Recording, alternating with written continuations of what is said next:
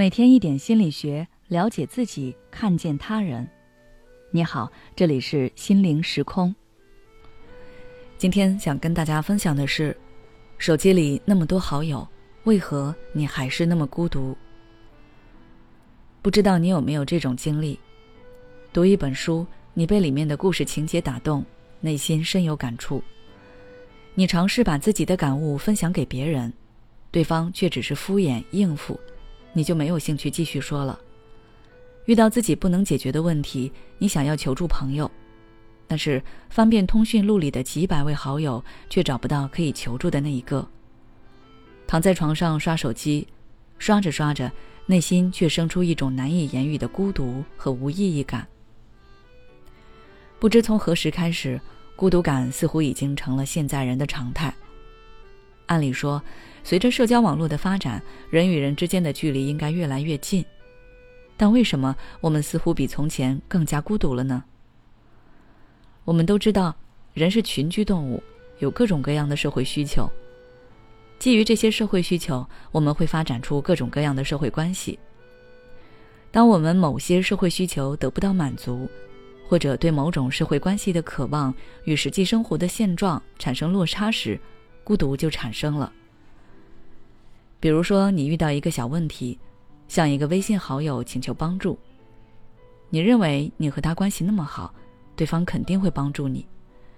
但是对方却支支吾吾的说自己现在有点事，想要推脱，或者顾左右而言他，就是不答应你。这时候，你就会体会到孤独的感觉。这也是我们手机里虽然有那么多好友。却依然这么孤独的原因。那些好友并非真的好友，或者对方没有拿你当好友，你们的关系只是联系比较多的熟人。那么，我们要怎么做才能缓解内心的孤独感呢？你可以尝试一下以下两种方法。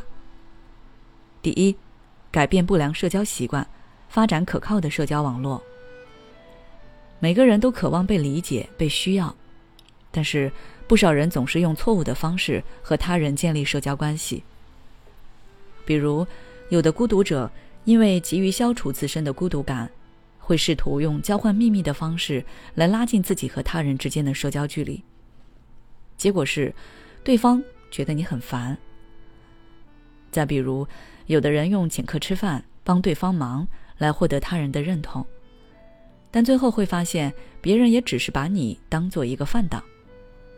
所以我们在和外界交流时，一定要注意自己的方式方法，多站在对方的立场上思考自己的行为是否得体，会给对方带来怎样的感受，不要着急加深自己和对方的连结。第二，学会自给自足。无论是孤独感、空虚感，还是无意义感等等。其实都有一个共同的根源，那就是内心力量的缺乏。人的精神力量很大程度上都是从自身内在获取的，但是很多人会忽视掉这个事实，一直企图从别人身上汲取动力。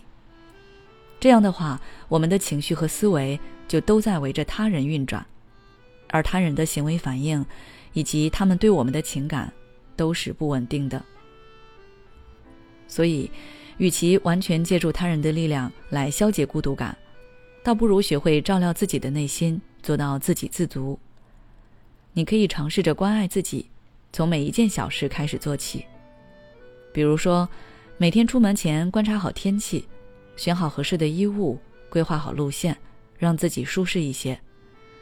下了班给自己买一束花，犒劳自己辛苦了一天。受到了委屈，找不到人倾诉。那就把这件事情和自己的感受都详细写下来，进行自我关怀。